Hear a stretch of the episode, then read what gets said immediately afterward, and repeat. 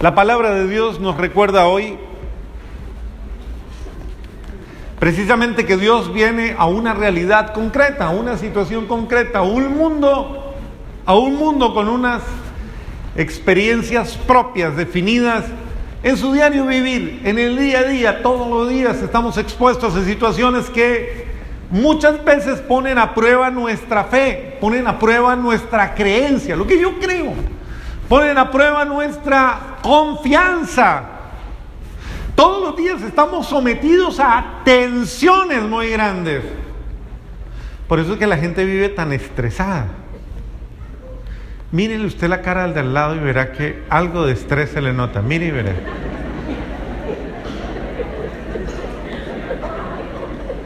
Eso es inevitable. Por más maquillaje que se eche, por más... Eso. Ahí está. Y ese es el ser humano, el ser humano de todos los días. Todo el mundo tiene. Y lo grave es que tenemos nuestro punto de quiebre, ¿no? Nuestro punto de paciencia. O nuestro punto de ¿Cómo le decimos? Ya se me colmó, ya se me llenó, ya se me saturó. Hay otros que revientan de otra manera, ya no aguanto más. Ya otros no hablan, no hablan, se tragan todo. Y como se van tragando todo, se enferman. Entonces se les daña el estómago a toda hora. Se les desestabiliza el sistema nervioso se les, les comienzan a salir neuralgias, incluso a dar hasta tics.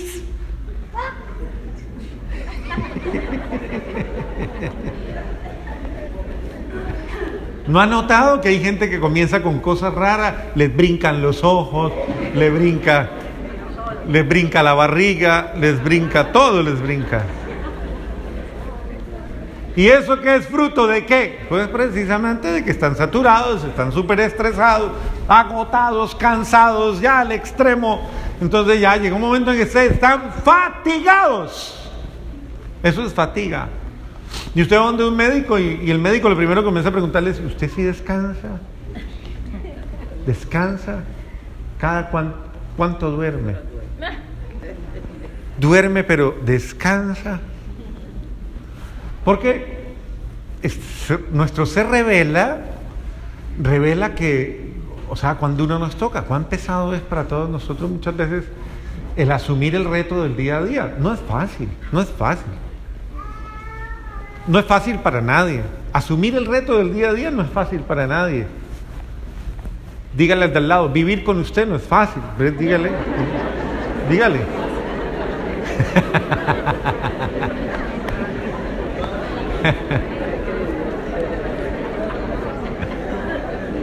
¿Ya le dijiste?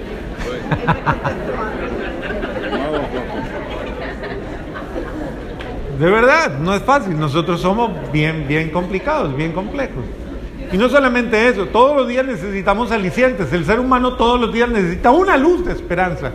Necesita una, algo que lo anime, algo que le abra la, como sí, que le renueve su, porque ese es el ser humano, el ser humano vive la expectativa de, de, algo, de algo diferente, de eso, de que las cosas cambien, pero las cosas no cambian mágicamente. Tenemos que ser honestos. Permanentemente estamos viviendo estas situaciones diarias que nos ponen a prueba. No es fácil estas situaciones que incluso hasta los más fuertes, hasta los más fuertes, los hace tambalear. Todos los días. Y eh, obviamente, en muchas ocasiones tenemos la desgracia personal, primero que todo personal, la desgracia de vernos tan frágiles, tan turpes, tan, tan cortos, y nos vemos cometiendo errores que no quisiéramos cometer y haciendo cosas que sabemos que no son buenas. Y eso nos defrauda, ¿o no? En lo personal, sin mirar para el lado. En lo personal, ¿cuántas veces nosotros mismos somos víctimas de desilusión? Eso, eso se nota claramente. Hoy día existen más psiquiatras, más terapeutas, más Los confesionarios viven llenos, nosotros confesamos todos los días, eh, por la mañana y por la tarde, y nunca alcanza el tiempo, porque, porque hay mucha necesidad, y hay mucha necesidad de descargar, y el ser humano que llega ahí viene cansado, con esperanza, con la esperanza de quitarse de encima tanta carga. Y ahora viene lo segundo, no solamente esa realidad, sino lo que causa el haber puesto la confianza en alguien.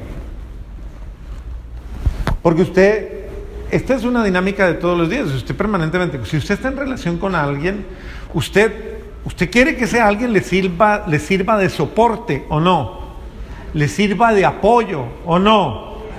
Bueno, le ayude en algo, al menos le ayude a llevar la carga.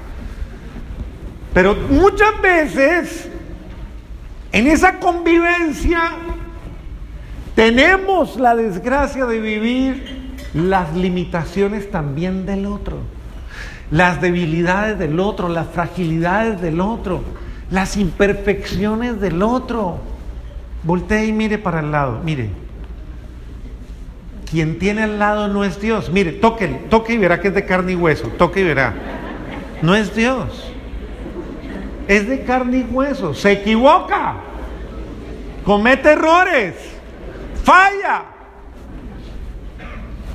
¿Por qué falla? Porque es humano. Y esto muchas veces degenera desesperanza, desilusión. ¿Cuántas veces nosotros mismos, nosotros mismos, eh, nos hemos hecho, nos hemos herido tanto en nuestra esperanza? Me casé con este hombre.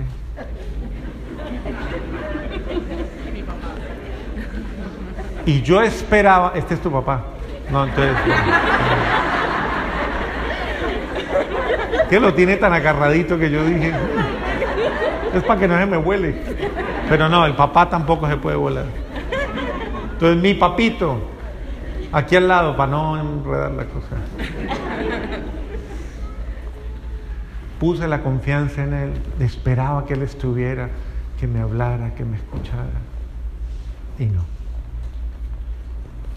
El otro día me trajeron un caso muy difícil, trayendo situaciones aquí reales. El caso de un señor, el que le acababa de pasar ciertamente una desgracia muy grande. Un día, por decir algo, el viernes, lo llamó su hija y le dijo, papá, estoy tan feliz de que nos vamos a ver mañana. Estoy tan feliz, un hombre que estaba ciertamente muy ocupado. Estoy tan feliz de que nos vamos a ver mañana. Y el papá le dijo, no voy a poder, yo no puedo estar. Estoy lleno de trabajo y no puedo estar. Al otro día la niña se suicidó. Y esto es real. Entonces a mí me estaban buscando para que yo consolara al papá. Y ciertamente son situaciones muy duras, muy dolorosas, porque obviamente este papá va a cargar con esa culpa eh, el peso de su... Él no se dio cuenta, él no se dio cuenta que su hija ya estaba en un punto límite, ya no más. Ella necesitaba esa reunión, por eso estaba tan feliz y él no fue. Entonces, miren, muchas veces esa desesperanza se ve herida, esa esperanza se ve herida y se vuelve desesperanza. Hemos puesto la confianza en alguien, en un hombre, este sí es el suyo, ¿sí o no? Ah, bueno. En un hombre. Yo he puesto mi confianza en él y lo miro, pero es hombre y falla. O en una mujer, en ella, le he puesto mi confianza y, y falla. Todos fallamos y, esto nos quiere, ¿no? nos mata. Entonces llega un momento en que nos sentimos desvalidos, solos. No cuento con nadie. Pongo mi confianza en mis hijos.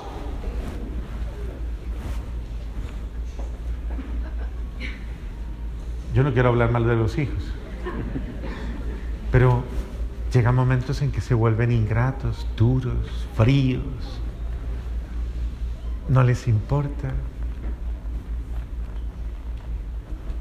¿Quién lo diría? Pero es verdad, los, hijos muchas veces somos muy crueles con los padres, ¿o no? Bueno, suele pasar y eso genera desesperanza, tristeza. Tu familia. Pones tu fe en tu familia, tu cuñado, tu cuñada, tu hermano, tu hermana.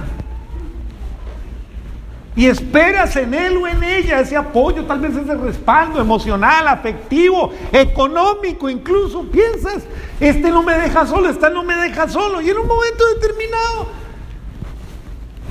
por cualquier motivo, esa persona no puede darte la mano, no puede estar allí. Y te vienes a pique. Y esto te genera desesperanza, desaliento, cansancio, agotamiento. Miren ustedes, esta es la realidad del ser humano de todos los días. Esta es la realidad que vivió el pueblo de Israel. Esta fue la realidad a la que tuvo que, enfrentar el día a día de un desierto. Por eso hablan aquí del desierto. Las pruebas de todos los días, el salir a trabajar, el llegar y encontrarme con situaciones muy difíciles, con ambientes duros, luchar contra muchas veces hasta de instituciones, de políticas, de reglamentos, de exigencias en las que podría usted decir, pero ¿qué hago aquí? Y llego a la casa a pelear. Eso cansa, eso agota, eso fatiga. Y eso va generando un ser humano, un ser humano casi podríamos decir solo. Esa realidad necesita algo, más que algo. Esa realidad necesita a alguien, necesita un milagro, necesita una intervención, necesita que pase algo que toque profundamente nuestras vidas. ¿Qué tiene? que pasar, tiene que pasar un gran acontecimiento. Ese gran acontecimiento, en medio de mi cansancio, mi fatiga, el ya no puedo más, el ver mis límites, el ver mis, ya mis posibilidades acabadas, ese, ese gran acontecimiento es esto, es la Navidad. Es la visita de un Dios que quiere venirse, que quiere meterse en su realidad, que quiere llegar, que quiere manifestarse en su vida diaria para decirle y recordarle a gritos con toda la fuerza, con todo el amor y con todo el cariño, usted no está solo.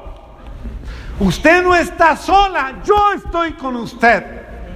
Ese es el Dios que quiere venir y encarnarse, que quiere venir y hacerse parte de la familia, nacer ahí en su hogar. Nacer primero que todo en el lugar más sagrado para usted, su corazón. La Navidad involucra ciertamente es un lugar, un nacimiento. Por eso el pesebre es tan descriptivo de nuestra realidad. El pesebre es una realidad dura, dura, créanme. Uno lo ve lindo, pero es una realidad dura.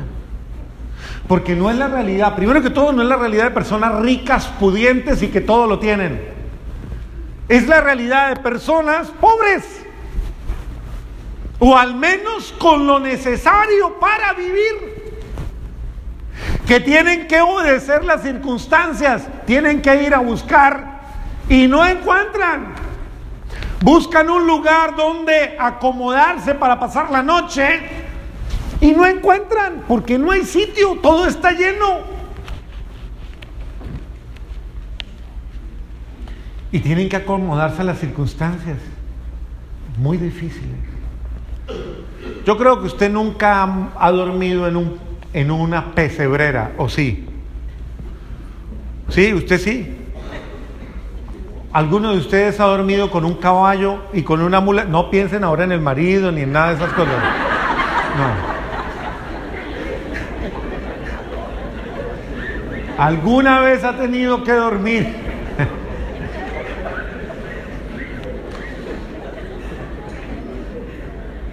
en unas circunstancias de esas, completamente expuesto en medio. Imagínense, imagínense las circunstancias tan adversas. El pesebre narra circunstancias de límite humano, de pobreza humana. en las que usted tiene una confianza sobrenatural, una esperanza sobrenatural, o usted se muere de tristeza. Imagínese su mujer donde usted la hubiera llevado a parir su primer hijo en un pesebre, en un establo. Yo estoy seguro que le había armado cipote escándalo. Y es que usted, ¿qué creyó, hermano? ¿Ah? No tiene ni para pagar pues una piecita por ahí usted, no, pero... ¿Ah? O sea, imagínense las circunstancias tan, tan. Y en medio de esas circunstancias aparece una luz. Tiene que aparecer una luz, una luz de esperanza, obviamente. ¿Cuál es la luz de esperanza? ¿Cuál es la luz que, que sale en medio de la oscuridad? Pues obviamente ese, esa esperanza el Dios que nace, el Dios que viene a nacer en el corazón humano, la esperanza del niño, del bienvenido, la esperanza del que ha de llegar a transformarlo todo. Miren, no tenemos nada, pero estamos viviendo de la esperanza, de la promesa. El ser humano debe saber esperar lo mejor. ¿O usted qué espera? ¿Lo peor? El ser humano tiene que estar abierto a esperar lo mejor aún en las circunstancias más duras, aquí va a pasar algo bueno. Aún en las circunstancias más duras, aún muriéndome, aún agonizando, aquí va a pasar algo bueno. Bueno. Porque Dios está vivo, porque Dios existe, porque Dios me ama y porque Él puede hacer que todas las cosas cambien. A mí me encantan las lecturas, las lecturas porque es que uno tiene que sacarle el jugo a lo que dice la lectura. Y la lectura es bien simpática porque es una forma de decirle a esa persona que está en circunstancias difíciles, a ese pueblo, a toda esa humanidad que está en esas circunstancias ya de cansancio, decirle, oiga, ánimo, levántese, no se hunda en la desesperanza. Mire lo que dice el lindo. Regocíjate, yermo sediento. Que se alegre el desierto y se cubra de flores. Es algo así como que haya un milagro aquí en tu vida. Que haya un milagro en tu casa. Que florezca como un campo de lirios. Que se alegre y de gritos de júbilo. Porque le será dada la gloria del Líbano, el esplendor del Carmelo ellos verán la gloria del Señor y el esplendor de nuestro Dios. Ahora viene la acción tan bonita, tan solidaria, porque es lógico, en la casa y en la vida de todos nosotros siempre existe esta realidad. Fortalezcan las manos cansadas. En la vida tenemos personas de nuestro hogar que ya se han ido cansando. En nuestras casas hay gente cansada. Lo que pasa es que usted no lo quiere ver, pero puede que su mamá ya esté cansada. Puede que su papá ya esté cansado, cansado. Lo que pasa es que usted nunca le ha preguntado. Uno no tiene el valor de sentarse un momento de frente y decirle con cariño a la mamita, ¿está bien? ¿Está cansada? ¿Usted le dice? Le pregunto todo el día. Bendito sea Dios. ¿Ah? Estoy pendiente. Eso está bien. Eso es buena terapia. Porque eso implica consecuencias. Si usted le pregunta al otro, si usted entra en esa intimidad a preguntarle al otro, ¿cómo se siente? Eso compromete, compromete. Entonces no queremos preguntar porque no nos queremos dar cuenta. Mejor no digo nada, dicen muchos. Que, que no pasa nada. Pero de que pasa, pasa. Entonces fortalezcan las manos cansadas, afiancen las rodillas vacilantes, digan a los de corazón apocado, otra traducción dice a los de corazón cobarde, ánimo, no teman. Oiga, esta palabra hay que decirla mucho en la casa.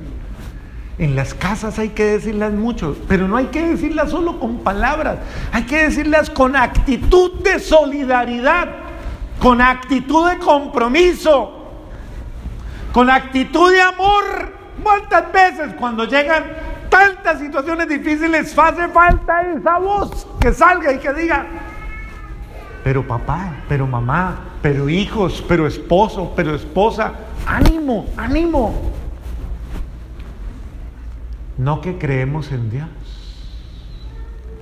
Pues Dios nunca nos va a abandonar. ¿No es así? Y mire, es aquí que su Dios vengador y justiciero viene ya para salvarlos. Y entonces, ese es el momento. El, el, apóstol Pablo, el apóstol Pablo, perdón, el apóstol Santiago, en su carta nos dice algo que es muy importante. Dice, sean pacientes hasta la venida del Señor. O sea, no es hasta el final del mundo, hasta la venida del Señor, es hasta que llegue verdaderamente esa gracia de Dios a su hogar, que va a tocar corazones, que va a tocar almas y que va a transformar vidas. Esto lo digo yo permanentemente a las personas. Sea paciente hasta que a su mujer le llegue la gracia de Dios. Hasta que a su marido le llegue la gracia de Dios. Hasta que a su hijo o a su hija le llegue la gracia de Dios. Porque le va a llegar, tarde que temprano le llega. Entonces, acuérdese, no hay mal que dure, ni cuerpo que lo resiste. Entonces, cualquier día termina su mal. El mal no es eterno, dígalo. El mal no es eterno. Este mal va a pasar, sea lo que sea. El alcoholismo, la drogadicción, la confusión, el, lo que sea, ese mal va a pasar. El mal no es eterno. El mal, como todo lo que no es de Dios, tiene principio y tiene fin. Y ese mal algún día se va a acabar y va a desaparecer.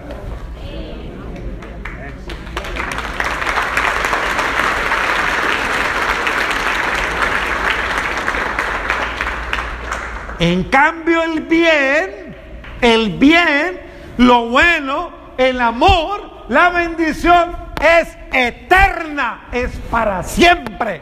Y por eso Dios nunca nos va a abandonar. Siempre va a estar ahí, siempre generoso, siempre pronto a darnos una respuesta. Pero tenga paciencia, no se desespere. Porque si usted se desespera, coge y echa a ese marido y le dice, no, hijo, usted no se lo aguanta. Que se lo aguante otra por allá.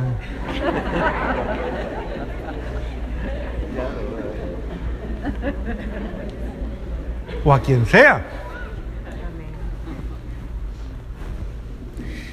Entonces mire lo lindo de esto. Jesús dice, cuando le manda a preguntar Juan a Jesús, señores, ¿eres tú el que hay que esperar? ¿Eres tú? ¿O debemos esperar otro?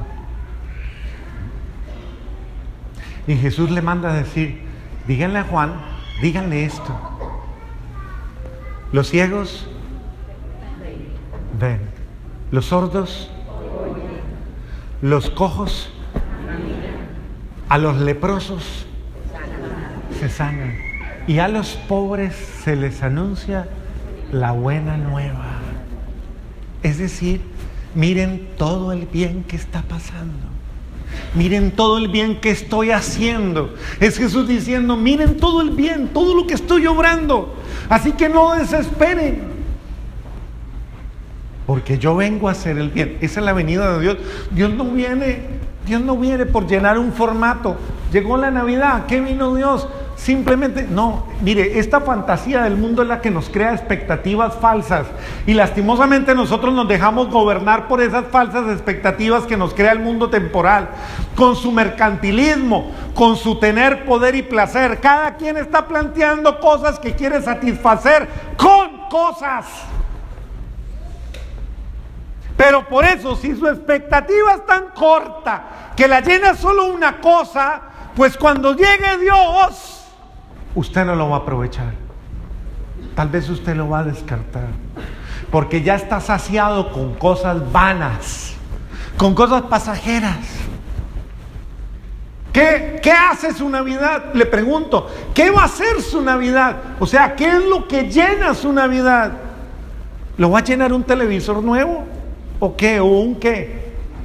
¿Un marido nuevo? ¿Qué va a llenar su Navidad? Dígame. ¿Qué?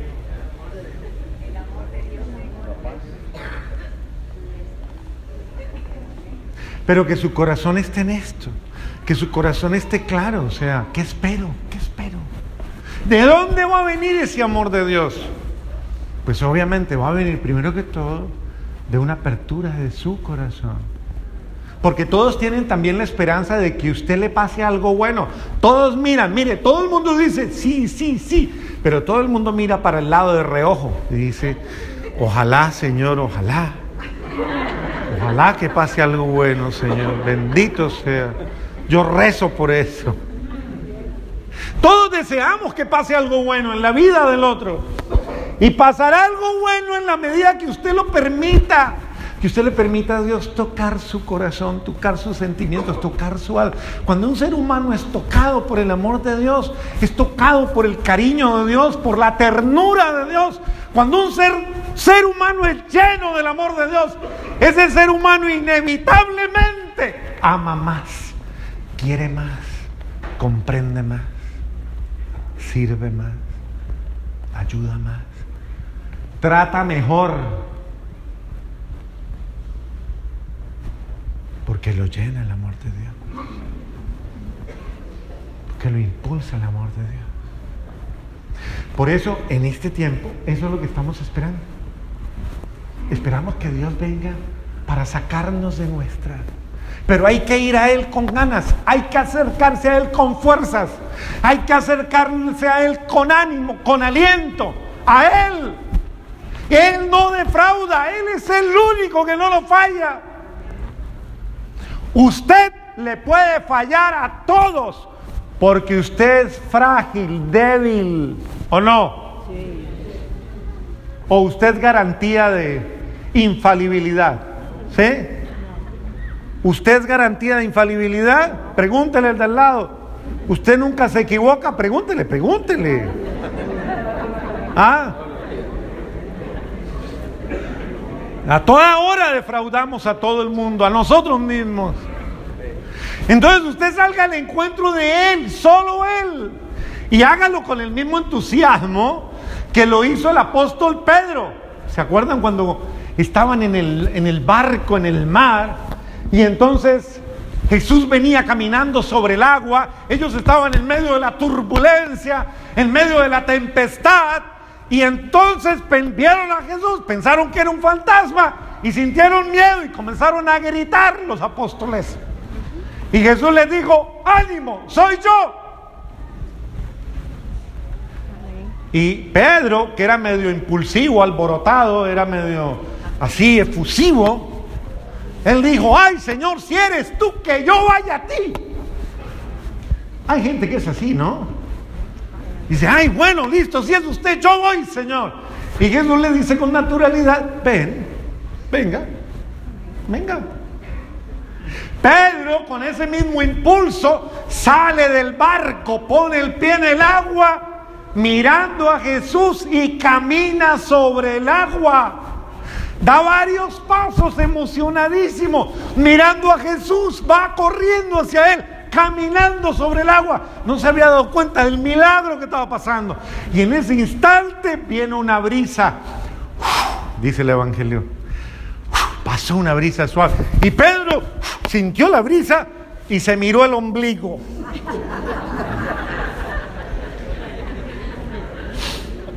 Miró su miseria, miró su debilidad, se miró a sí mismo. Eso es lo que le pasa a usted. Cuando en medio de un momento verdaderamente de fe, usted retira la mirada de Dios y se mira a su ombligo. Los que pueden, porque hay unos que la barriguita no los deja. Claro.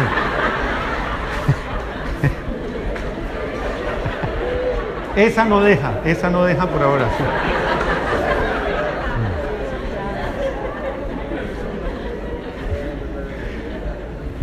Y claro, Pedro, al mirar su miseria, Y de tirar los ojos de Cristo se hundió. Y Jesús comenzó a buscarlo con la mirada, pero Pedro estaba más preocupado en salvarse que al final, cuando ya vio que no podía hacer nada, le dice al Señor, sálvame Señor. Y Jesús se tira, lo saca y le dice, hombre de poca fe. ¿En qué consistía la poca fe? ¿Por qué quitaste los ojos de mí?